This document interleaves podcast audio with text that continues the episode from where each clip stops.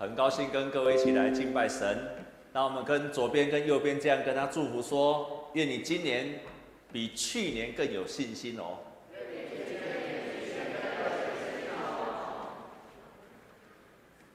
我在上个礼拜有提到信心的功课，啊，这个礼拜我仍然要用信心胜过各种的攻击。为什么我这么强调要有信心？在这一年，在过去两年，我们遭受到疫情很大的威胁，我们也在国际之间遭遇到许多许多的，呃，中国的许多的威胁。虽然很大的变动，很大的一些危机，不过我们如果有信心，就会找到出路。最近有一个弟兄，然后他传了一个调查给我看，他说有高达七十七点八的上班族曾经去。算命，而且经常算的不在少数，甚至呢，他说，甚至累积次数有十一点九的人，平均去算了十次以上，就一直算，一直算，好，那整体呢，平均值是七四点四次，也就是说，他不是只有算一次，他会算四点四次。为什么是去算呢？百分之八十七点二的人为了职业跟工作，百分之六十二是为了感情跟婚姻，百分之三十九是为了财运，二十四点六是因为健康。我们处在一个到处大家都不太有信心，而且对前面的道路，不管是身体，不管是健康，不管对事业，不管是感情，很多人他不认识神的，他能够做的唯一的方法就是去算命。所以我特别要强调的信心，渴望在新的一年开始，你就可以有信心的一年，因为信心对我们来讲是何等重要。但是我要再一次的厘清，我今天要谈的信心有两种。我们来看今天的啊，请还到刚刚那个 PPT 好吗？请到牧者的 PPT 好吗？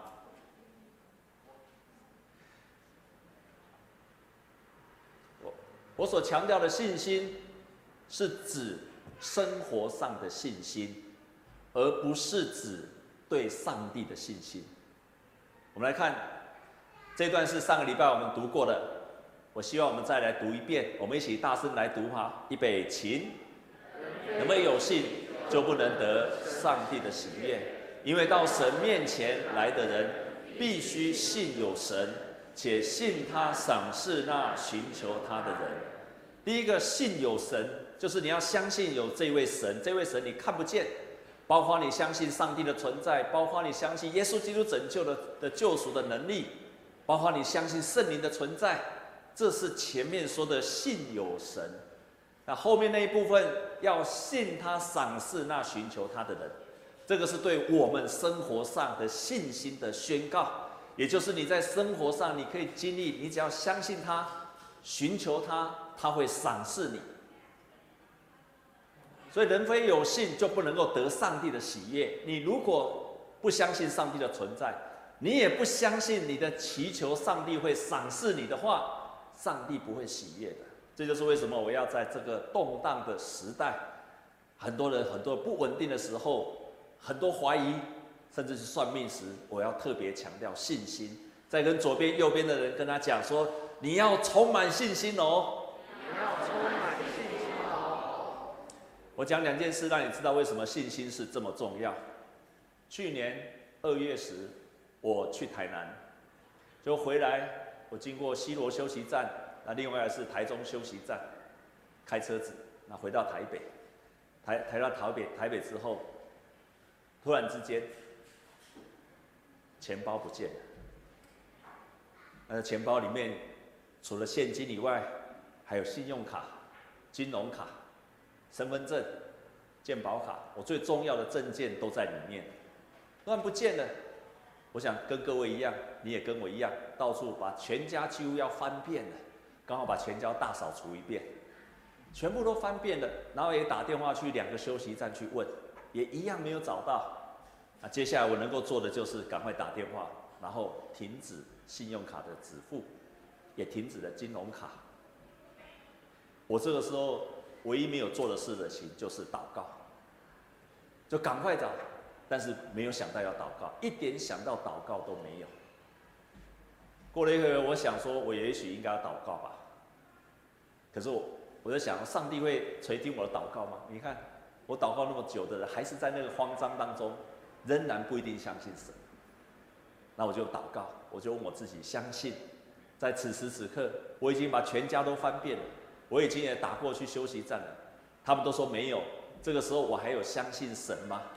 我还能相信神在这样的环境下，他仍然我可以找得到吗？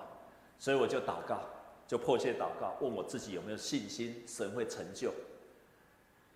祷告完，突然一个意念，眼睛就往那边一看，哎，我有一个包包，几乎我每个礼拜都在拿的，黑色的包包，做礼拜我也拿。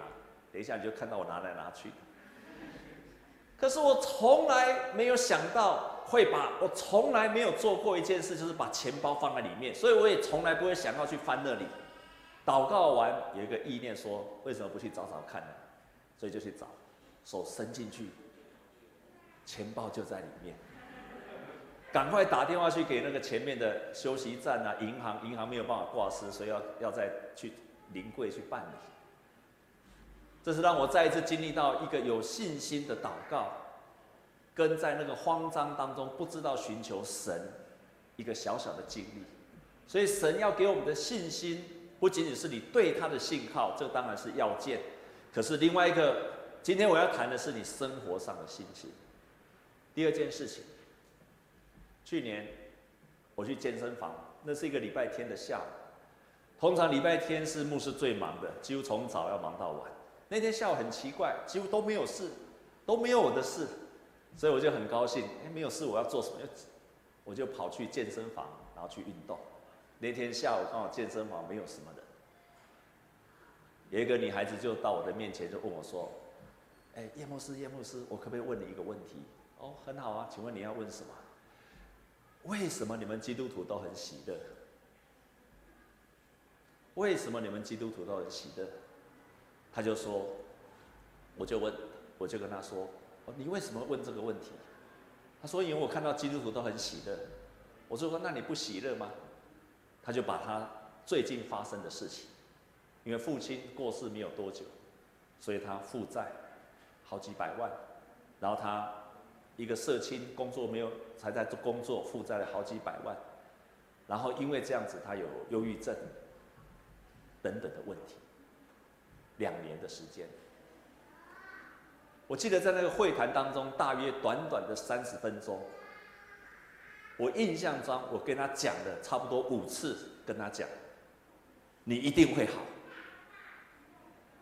你一定会好，你要来教会，你就一定会好，你可以完全好起来。你只要来教会，我没有说你什么都不做，我是说你来教会，我可以跟你讲，你一定会好，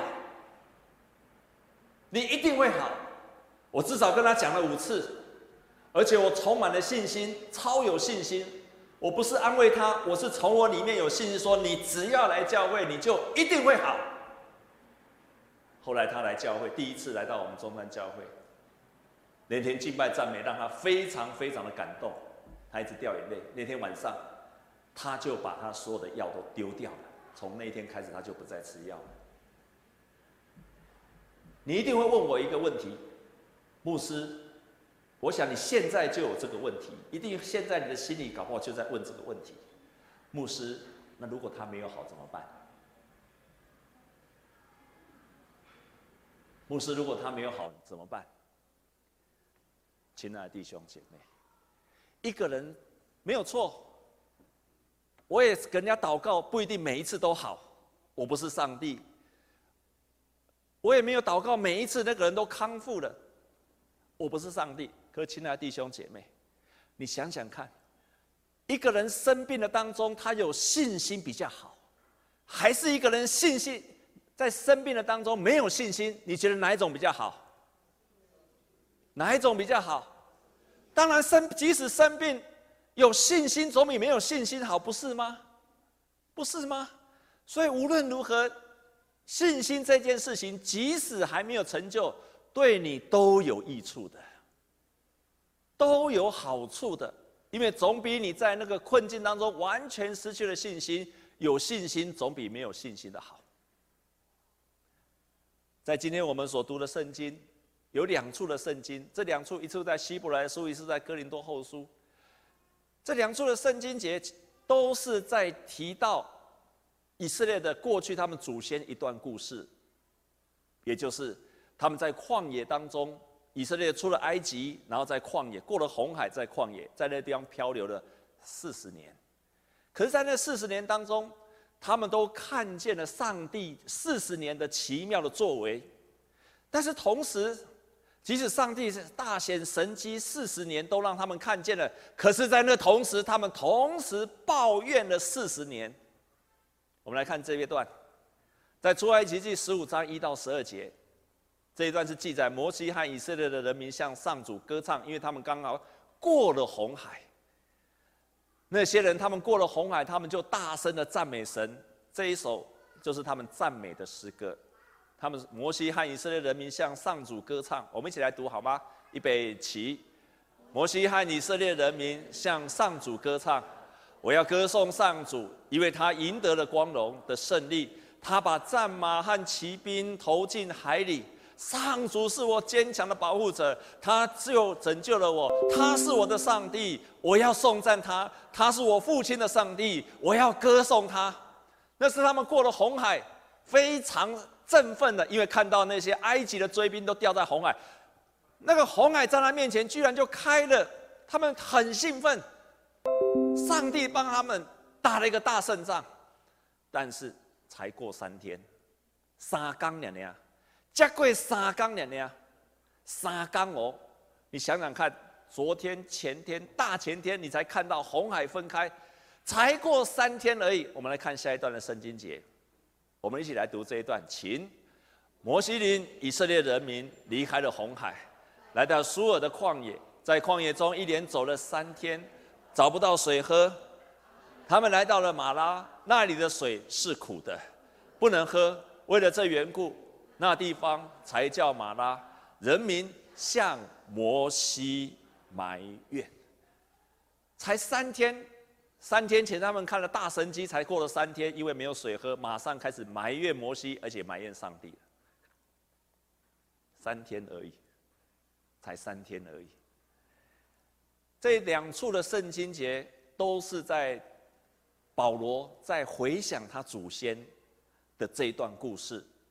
然后提醒现在的基督徒说：“你不要因为像你的祖先这个样子，你经历了上帝伟大的神迹，然后抱怨，以至于你失去了信心。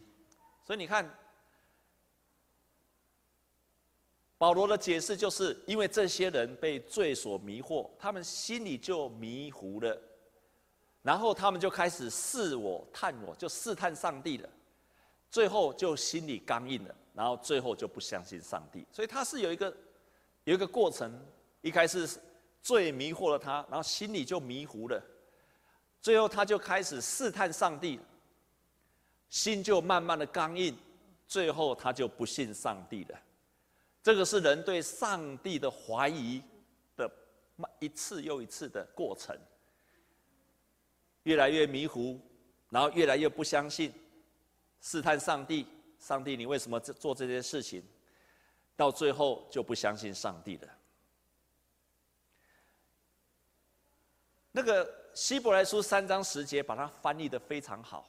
他这样说：“他说，所以我向那个世代的人发怒说，他们心里常常迷雾，不认识我的道路。”在这一部分的英文说得非常好，好。意思是说，因为他的心里已经迷雾了、迷失了。当人的心里迷失，他就找不到上帝的道路，他就不认得上帝的道路。这样你听得懂吗？人找不到上帝的道路，是因为他心里先迷路了。他心里迷路，他不相信，他就不会找到上帝排在他、摆在他前面的道路。保罗给他们解释说，因为他们心里迷雾，所以就不认识主的道路。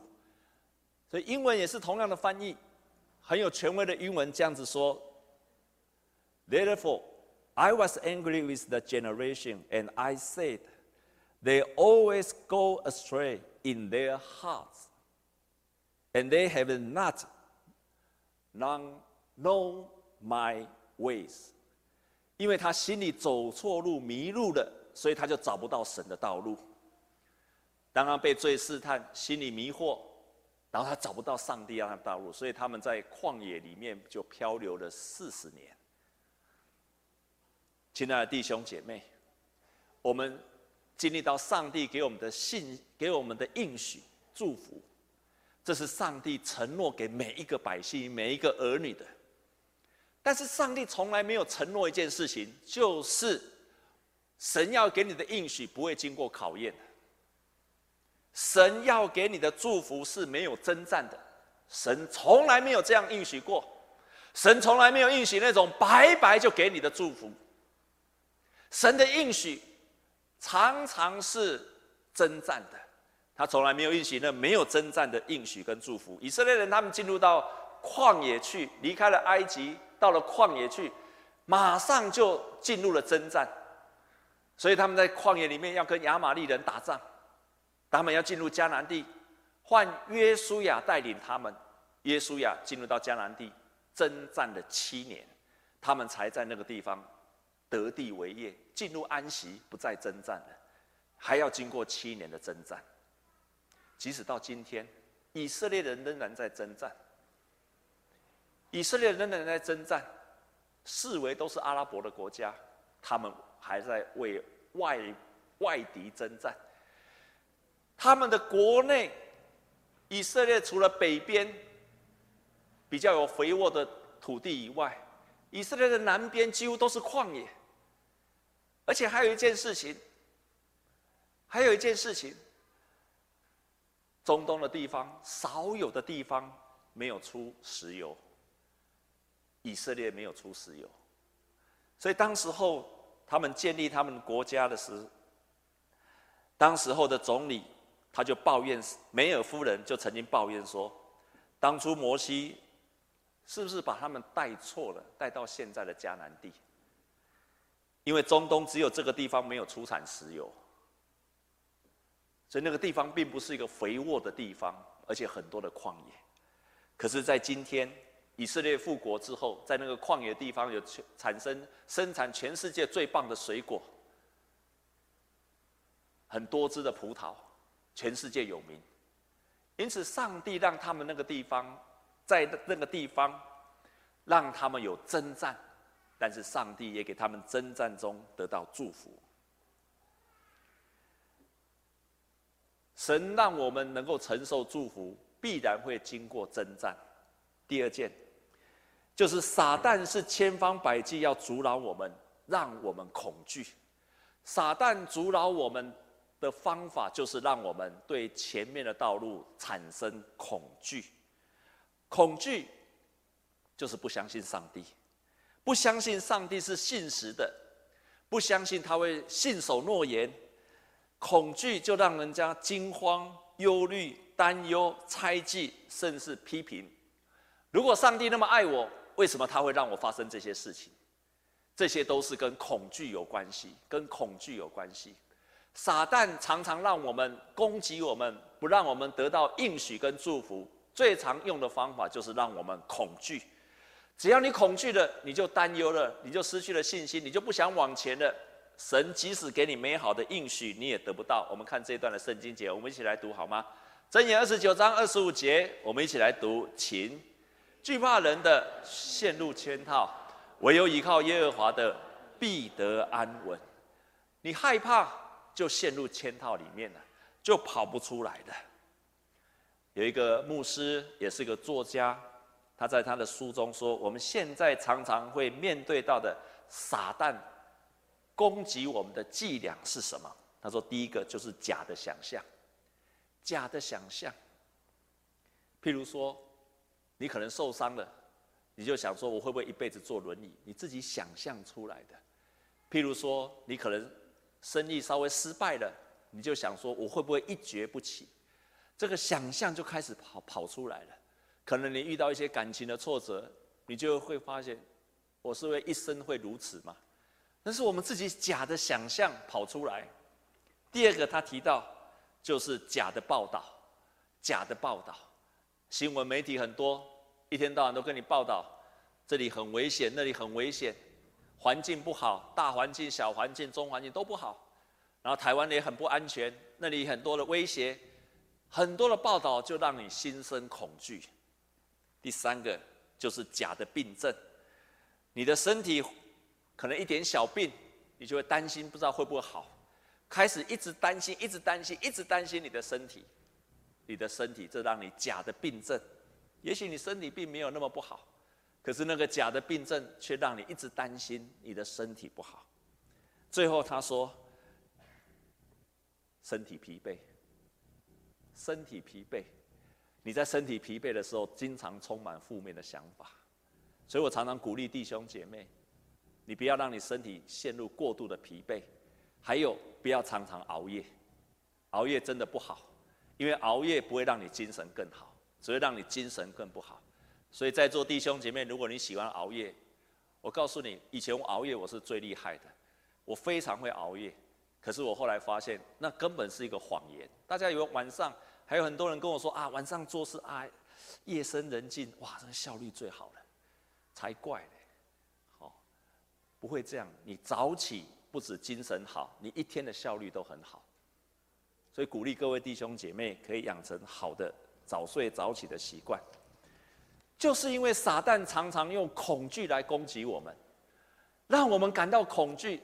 所以为什么上帝对每一个、对每一个他要给他祝福的人都一定跟他讲说：你不要害怕。几乎圣经上，上帝要给他应许使命跟祝福的人，上帝都跟他说：“你不要害怕，因为害怕会阻挠我们得到神的祝福。”我们来看这段圣经节，这个是亚伯拉罕。我们来读这一段好吗？预备起。这是以后亚伯兰在异象中听见上主对他说：“亚伯兰，不要怕，我要保护你，给你极大的奖赏。”亚伯拉罕遇到了一点点挫折，他害怕了。上帝给他话语说：“你不要害怕，我会保护你，而且我会给你极大的奖赏。”我们再看下一位，这是约书亚。约书亚要领受上帝的祝福，上帝优先跟他讲了一句话，就是“你不要害怕。”我们来念这一节，预备起。我岂没有吩咐你吗？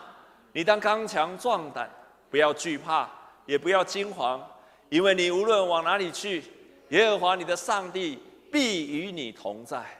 他提醒他说：“你不要害怕，不要担忧。”你还再来看这一节，耶稣要离开了他的门徒，要往十字架的道路。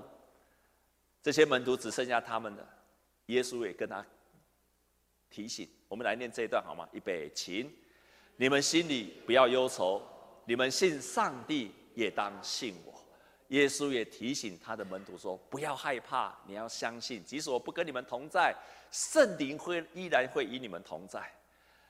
因为惧怕来自于撒旦的攻击，只要你信了撒旦的话语，惧怕了，那么你就失去了祝福。这是千真万确的。惧怕的家族包括什么？忧愁、担忧、批评，这都是恐惧的、惧怕的家族。”如果你陷入了当中，你就不太可能经历到上帝的恩典。即使我们会经历撒旦的攻击，但是很棒的一件事情，就是上帝一定会给我们开出一条道路。上帝一定会给我们开出一条道路。有一个非常有名的牧师，他叫穆迪，他是很会布道的牧师。有一次，他去布道，他特别去探望一位信徒。这个信徒在他十五岁就因为摔伤，脊椎受伤，接下来从十五岁以后四十年，完全没有办法行动，卧床四十年。穆迪为什么要去看他？因为他发现这一个人，他居然比我们健康的人更加的喜乐。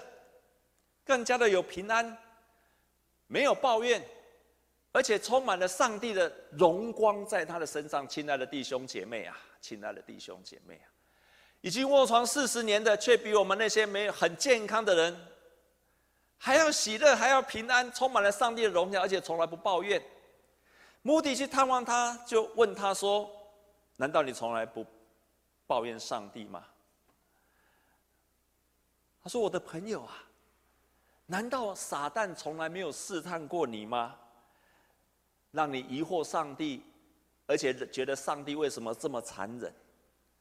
这位弟兄说：“是的，是的，撒旦走来走去，常常在我的耳朵边跟我说。”如果神对你那么好，他为什么让你一直躺卧在床上？如果神对你那么好，为什么不让你可以起来走路，让你可以赚大钱？如果神对你那么好，为什么神不让你可以有一辆车，你可以开车？如果他真的爱你，他早就让你成功当一个富翁，坐自己的车来去自如，你不用躺在这里。他说：“撒旦常常在我的耳朵边这样跟我讲，但是这个弟兄就宣告，每一次这个声音来，他就这样宣告。我们一起来念好吧？预备，起。哦，我就宣告，他在一千八百多年以前，在十字架那里已经被主打伤了头，在那里恐惧颤抖了，他就离开我了。这句话太好的宣告了，太棒的宣告了。”如果撒旦在你的耳朵边跟你讲“我被软共”，你为什么遇到这样事情？你的上司怎样？你的家人怎么样？你的人生怎么样？你的婚姻怎么样？你的健康怎么样？如果上帝那么爱你，你为什么会经历到这些事情发生这些事情？如果神的那个撒旦的声音在你的里面，在你的心里面这样跟你讲，请你就做这个宣告吧。为什么说在那里上主？基督已经打伤了蛇的头，这是在创世纪上帝所做的宣告。耶稣基督已经打伤了那个蛇的头，而且撒旦已经在恐惧战惊了，他就会离开我们，他就会离开我们。上帝一定会给我们找出一条出路，因为神是信实的。当你遇到这些事情时，牧师要建议你两件事情。用两件事情，第一件事情，要用神的话语来征战。你要常常用神的话语来征战。我们在读上帝的话语时，经常有三种人。第一种人把上帝的话，既远在天边，也不近在眼前。上帝的话对他来讲是，既不远在天边，也不近在眼前。换句话说，这种人就是那些人根本不相信上帝所说的话。上帝两千年前所写的圣经的话，他不相信；远在天边，他不相信。上帝会不会在你现在的生活当中发生？你也不相信。既不相信他会远在天边，也不相信他会近在眼前。这是第一种人。第二种人常常发生在基督徒的当中，只相信上帝的话是远在天边。却不近在眼前。他只相信上帝的话语是两千年前已经写成的，两千年前所发生的事是真的。但是今天我在读的时候，它不会再发生了。它是远在天边，却不近在眼前。唯有第三种人，上帝的话语是远在天边，然后什么？近在眼前。上帝的话语是远远的两千年前就写成了，可是今天它仍然就在我的眼前，会发生在我的身上。这样子的人会得着上帝的祝福，他就会相信上帝的话就在我的眼前，仍然持续的发生，因为信心，它就发生在我的眼前了。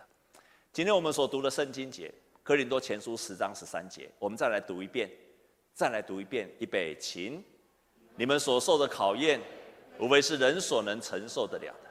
上帝是信实的，他不会再让你们遭受无法承受的考验。在受考验的时候，总会要给你们开一条出路，让你们能忍受得了。所以这段的圣经说，你们现在所受的考验，是人所能够承受的，也就是说，每个人都会发生的。亲爱的弟兄姐妹，我现在问你：你读这一句话的时候，你现在跟着牧师一起读这一句话的时候，请问这一句话对你来讲是远在天边，还是近在眼前？还是它既不远在天边，也不在眼前？还是它只是远在天边，却不近在眼前？请问你读这句话的时候，你认为它是近在你的眼前吗？你很有信心说：“是的，这句话就是近在眼前，它就是发生在我的现在的状况当中，神正在对我说话。”你相信吗？阿妹吗？不要说得太早哦。那你现在所发生的事情，包括你老板对你不好，骂你；包括你的婚姻失败；包括可能你现在正在生病；包括可能学生考试考不好。这些事情，请问你相信是神的计划的一部分吗？哦，那个声音变小了。声音怎么突然变小了？你相信吗？真的吗？所以你会为你的婚姻失败赞美神吗？哈利路亚，可以吗？真的吗？更小声了哦，不容易，对不对？但这就是信心，不是因为你现在的状况，你你会。你会开始为了你老板骂你啊、哦？感谢神，你骂我，会的请举手。啊，你不是说这出于神吗？神会跟你出一条道路吗？那你你既然相信这句话，你为什么还不敢赞美神？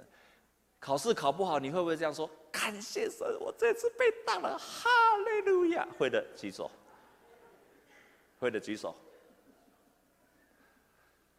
啊，不是。都是人所能够承受得了吗？而、不是上帝都信实的吗？他一定会开一条出路啊！上帝让我这次不及格，一定是有他的美意呀、在座的学亲可以这样宣告吗？啊，你刚刚不是相信这句话吗？很难，对不对？可是这个就是信心呐、真的，这就是信心呐、真的，这就是信心呐、你不是相信你的感觉，不是相信你现在发生的事情，而是你相信上帝的话语。你用上帝的话语来征战你目前的状况。这好像我在上个礼拜有说过，有一个牧师，有一个牧师，有一次他祷告了，他很忧愁，他祷告了十几次，还是没有办法释放，一直祷告，一直祷告，祷告了十几遍，仍然没有办法释放。突然他想到圣经上有一句说。有一处说，应当一无挂虑，你就有平安。你就要应当一无挂虑，这是圣经上所说的，腓立比书所说的，应当一无挂虑。可是他祷告了十次，仍然还是很挂虑。可是圣经说你要应当一无挂虑，他也教导人家要应当一无挂虑。但是在那一刻，他突然明白，哦，应当一无挂虑，我就相信上帝这一句话。当他这样开始一转变他的信心。突然之间，他经历到前所未有的平安，是他前所未有的平安。那并不是环境的改变，而是他相信这些这句话。他相信这句话怎么样？近在眼前。我在任何的环境，我都可以一无挂虑。我都可以一无挂虑。有一个牧师去探望了一个姐妹，这个姐妹非常的忧愁。牧师看她非常的忧愁，就问她说：“姐妹啊，姐妹。”如果，如果你手中的婴孩，如果你手中的婴孩，你把它摔到地上，你会做吗？亲爱的弟兄姐妹，如果你手中抱一个婴孩，他可能是你的儿子，可能你的孙子，很小，你，你，你，你会把它掉在地上吗？会不会？不会。那我问你，如果牧师给你一百万，叫你把它摔到地上，你会不会摔？会不会？不会。如果牧师给你一亿，然后你让那个孩子摔到地上，你会做吗？会。不会？最好不会，因为我没有一亿。这个姐妹就说：“你给我像天上的星一样多的那个那么多的金币，我也不会把孩子摔到地上。”这个牧师就跟他说：“你对你的孩子用全世界的钱去换，你都不会把他摔到地上。你有没有相信天父对你的爱远远胜过你对你孩子的爱？你都不会把它摔到地上。那个超越你更多爱的神，他会把你摔落在地上不理你吗？”这个姐妹才得到释放。相信的不在于她的感觉，而在于她相信上帝的话语。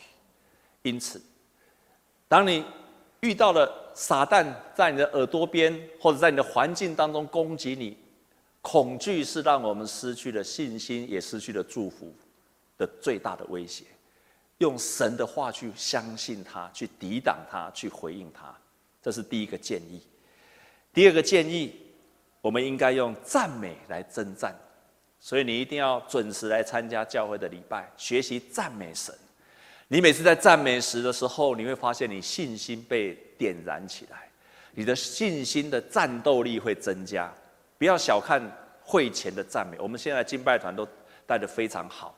不要只要不要只来听牧师讲道，你要赞美神，你要赞美神，上帝的话语在你的生命当中才会成为近在眼前的。因为你在赞美当中，你会恢复信心，用赞美去征战。我们来看这一节的圣经节，一起来读，预备，起。现在我得以昂首，高过四面的仇敌。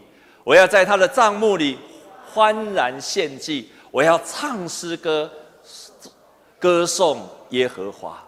当我们歌颂耶和华，我们就高过了四面的仇敌，我们就比四面的仇敌更有力量。即使环境还没有改变，你已经胜过了你的仇敌。用赞美，用赞美来胜过你眼前撒旦的攻击。今年是马街宣教来到台湾一百五十周年的纪念。马街曾经带领他的学生到处传福音。他带领的第一个门徒叫严清华阿华，他带领阿华才。带领他没有几个月，然后带他去基隆传福音。这个阿华在基隆，你要想想看，那时候的台湾人是非常的排外，非常排斥基督教。所以阿华看到前面有很多他认识的人，然后听到所有的人在恐吓他，所有的人都骂他，甚至在威胁他。马偕在那个庙口前面讲道。所有的人就在那边辱骂他，这个阿华就很畏缩，就躲起来，躲在后面，不敢讲。这时候马偕看见他这个样子，默默无语。马杰就开始唱诗歌，就在唱了一百五十年前的诗歌。那条诗歌叫做“台语叫做我认救主，无惊见笑，好大干净伊道理”。我认基督，无惊见笑，不害怕，也没有害羞。我要勇敢的见证他的道理。他们就唱了一次再一次。当阿华唱完之后，他就把头抬起来，就不再引引以为耻，也不再害怕。他就说：“我是一个基督徒，我敬拜那位真神。我不能敬拜那些老鼠可以咬坏的神明。”我不害怕，我爱耶稣，他是我的救主和朋友。唱诗歌让阿华再一次勇敢的起来。这个阿华，他后来不止掌管了北台湾六十间的教会，协助马街，而且他还被当时候后来的日本政府，清朝以后的日本政府。各种的奖项来鼓励他，来赞美他，得到了极大的殊荣。亲爱的弟兄姐妹，这个阿华就是胜过一次又一次的恐惧。神从来没有应许要给我们的祝福是没有挑战的，没有征战的。撒旦会不断的攻击我们，这是必然的，要打击我们的信心。但是，请你相信，神一定会给我们开出一条道路。当你在那个陷入那个心中迷失的时候，你找不到出路的时候，用上帝的话语坚固你，用唱诗歌来抵挡魔鬼跟撒旦的攻击。我们同心来祷告。亲爱的主，我们感谢你，你是我们的好朋友，你也要赐给我们前面的道路。主啊，我们深信，信心起来就可以看到前面的道路。